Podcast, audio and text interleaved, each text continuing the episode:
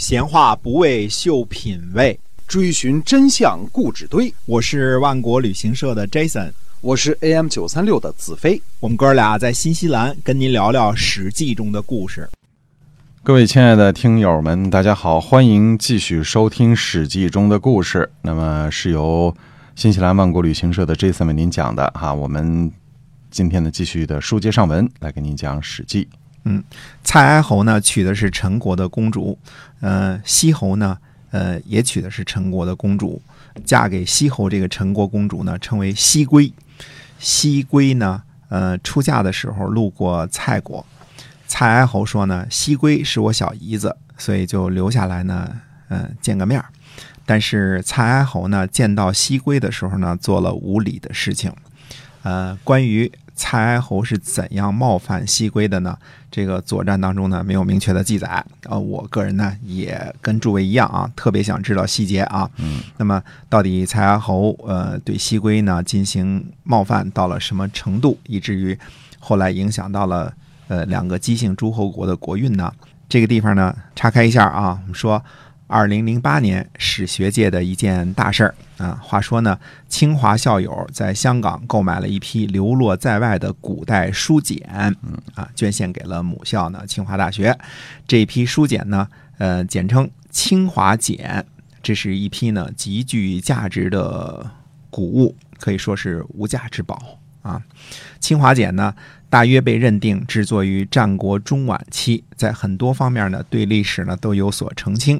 呃，清华简当中这个纪年的这个记录啊，特别是关于蔡侯这一段记录呢，提供了一些更加详细的信息。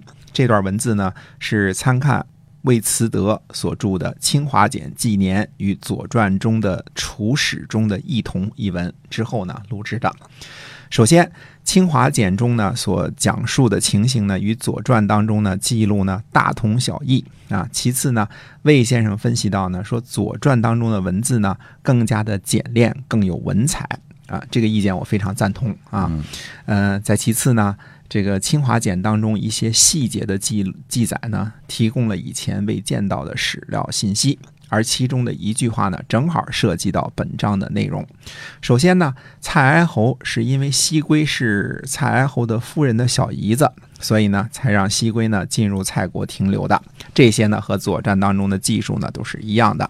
但之后呢，《清华简》当中呢记录了一句话，说蔡哀侯妻之。这五个字儿就是我们前面所提到的，就是解开了蔡哀侯是如何冒犯这个西贵一案的答案的。嗯啊，记载呢，在左传当中记载成呢，止而见之，伏宾，留下来见到他没有礼貌，对吧？这个是怎么样没有礼貌呢？最好的一个诠释。魏先生认为呢，说《清华简》的记录呢，说蔡哀侯妻之。魏先生认为呢，这里是指呢，说蔡哀侯啊，对待他人的妇女呢，像自己的妻子一样。这个观点我就不敢苟同了。《史记》当中记载呢，说蔡哀侯无礼啊，《左传》当中记载说服宾。总之呢，都是冒犯非礼的意思。我原来猜测呢，说蔡哀侯呢，可能有些轻微的骚扰和言语的这个冒犯而已啊。但是看《清华简》当中的记载说呢，蔡哀侯妻之。个人认为啊，这儿用词呢非常的明白，即便是古语啊，大家应该看得非常的清楚。结论是呢，蔡哀侯性侵了西归，嗯啊，也是呃，因为蔡哀侯性侵了西归，招致了西侯极大的不满和愤怒，对吧？嗯，呃，西侯呢很愤怒，但是没辙，因为西国呢实在是弱小，比蔡国呢弱小很多。西侯呢郁闷了很久之后呢，想出来一损招。他呢就去找楚文王说：“你来呢攻打我，我去向蔡国求救，这样呢你就可以趁机攻伐蔡国了。”楚文王呢是那种没事儿还想人找人打架的主，对吧？有这种好事儿岂能不干呢？于是就答应了西侯的请求。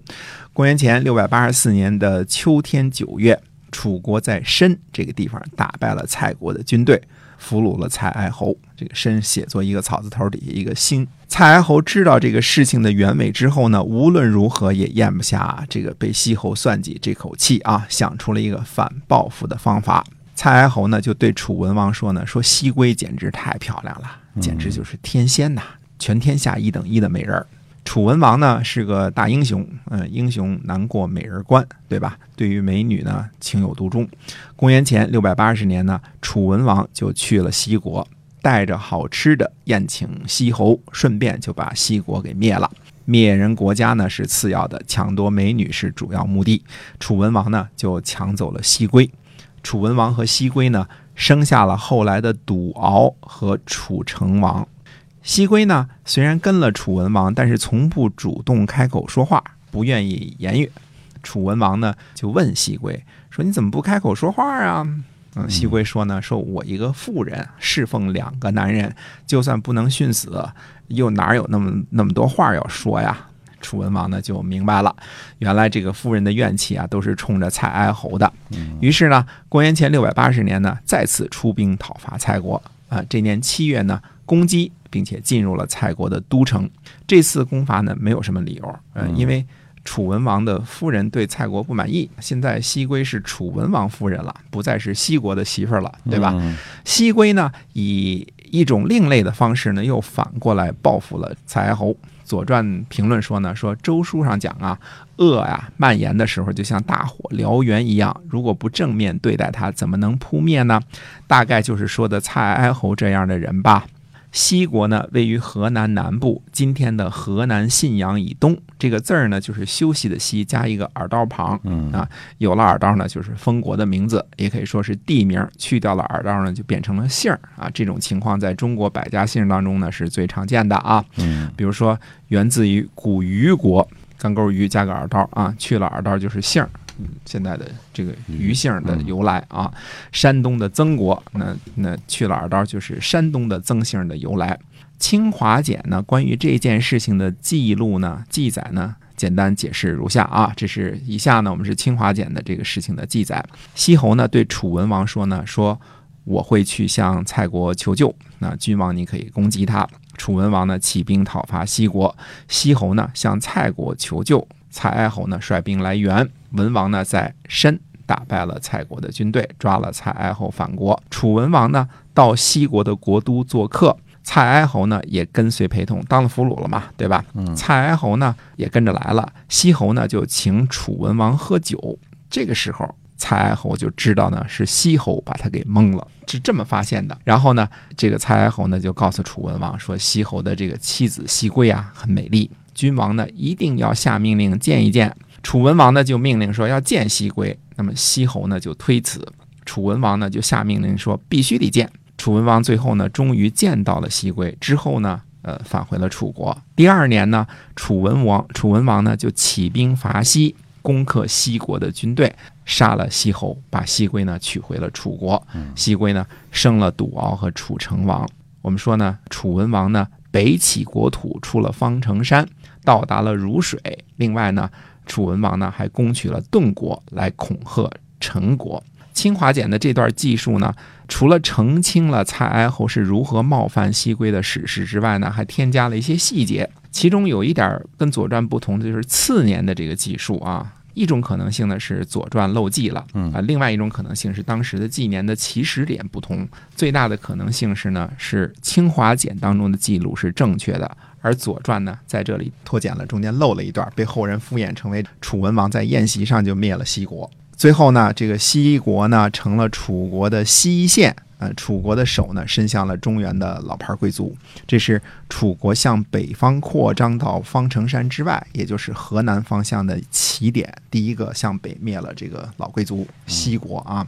另外一个比较重要的这个姬姓诸侯国的国君呢，蔡哀侯被抓了啊。根据《史记》当中的记载，随即呢，楚国就释放了他。那么另外一种说法呢，是蔡哀侯呢在楚国坐了九年的牢，一直到最后死在楚国。所以《左传》上说伏宾，以及《史记》上说的非礼，都是指的蔡哀侯呢做了丧心病狂的事儿啊。对这位德行欠佳的蔡哀侯来说呢，非礼小姨子也不是什么大事儿啊，这个。他也不当回事儿啊，嗯，所以最后在楚国呢吃了九年的牢饭，客死在楚国呢也算是应有的报应。所以《左传》才评论说呢，说恶像野让让恶啊像野火一样蔓延，就是指的蔡哀侯这样的人。当然呢，这个西侯的过分报复呢，导致身死国灭，也是道行比较差的人。从西归的角度来说呢，嫁给楚文王估计比跟着西侯来说呢，算是好一点的归宿，对吧？西归呢生了楚成王这样一位盖世大英雄，应会应该会感到一些个安慰吧。这个楚成王呢，对于楚国来说呢，相当于楚国的国父。嗯啊，公元前六百七十九年呢，齐、宋、陈、魏、郑在卷召开盟会之后呢，诸侯间呢又召开了第二次盟会。在第二次盟会的时候呢，齐桓公确立了霸主的地位，史称桓公始霸。嗯可惜时间、地点、人物都没有详细记载啊。嗯盟主呢召开盟会，就相当于现在呢联合国秘书长召开联合国大会，创立联合国这样一个组织，这么个意义啊，多么重要，就是这么重要。第二次开会呢，主要是诸侯呢帮助宋国讨伐倪国，讨伐不服从的国家是盟主召开盟会的一个重要的内容。之后春秋呢，这都是一个惯例。齐桓公称霸后的第一件事儿就是会同宋国、邹国讨伐倪国，是为了帮助宋国的缘故。啊，倪国呢又称小邹国，在今天呢山东枣庄一带啊、也有人说呢是在今天山东的滕县，当时是宋国的附属国。公元前呢六百七十九年是一个特别有意义的历史纪年。从公元前六百七十九年起呢，齐桓公同学开创了霸主政治。原来是天子当家，但是西周灭亡之后呢，天子失去了主宰，各个邦国呢各自为政，事实上呢就等于天下没有人说话算数。霸主政治的精髓呢是名义上尊奉周王室，把王室呢作为名义上的正统和天子来供着，实际上呢由霸主国家呢管理实际上的天下大事。霸主有实权，周王有名分啊，一个拿里子，一个拿面子。嗯啊，霸主呢要用自己的军队来维护天下的和平，征服不服和不合周礼的诸侯，要向诸侯呢收取军赋。霸主同时呢，在精神上号召大家尊奉王室，给周王室进贡。周王室呢，并没吃亏，因为西周之后啊，各个诸侯别说进贡了，基本上连洛阳去都不去了。霸主大人呢，虽然拿到了最大份额的好处，但是周王室呢也得了个小头，比原来的日子呢好过一点儿。从国家形势上来讲呢，东周特别是春秋时期啊，中国的国家体制呢非常像今天的英联邦。从政治体制上讲呢，东周类似后世的这个君主立宪制。楚文王呢，在公元前六百七十八年的时候呢，讨伐郑国，攻打到了利。利呢，也就是今天的河南禹州。讨伐的理由是郑立公复辟做国君，也没有向楚国通告一下。公元前六百七十八年呢，是齐桓公开始称霸的第二年，但是刚刚复辟不久的郑立公呢，显然对于霸主霸主政治的这个精髓啊不太理解啊，出兵呢攻打宋国。现在已经不像以前没有组织的年代了。郑国呢跟宋国再有仇，没有经过组织的同意，也不能够随便攻伐。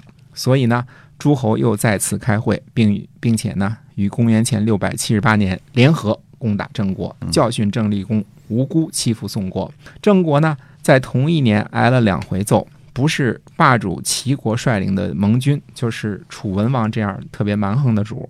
郑国可以算得上是流年不利啊。对，郑立公呢，呃，还抽时间惩罚参与拥纠作乱的大臣，那精力也是十分的充沛啊。嗯公元前六百七十八年的十二月，鲁庄公会同齐桓公、陈宣公、魏惠公、郑立公、许穆公、华国国君和滕国国君在幽结盟，因为郑国求和的缘故。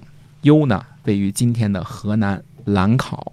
所以呢，今天呢，我们跟您分享的呢是楚文王抢戏啊，以及呢，因为呃，我们发现了一些个新的史料啊，给您做了关于对《左传》的有了一些补充。嗯，那么希望您能够喜欢我们今天的节目。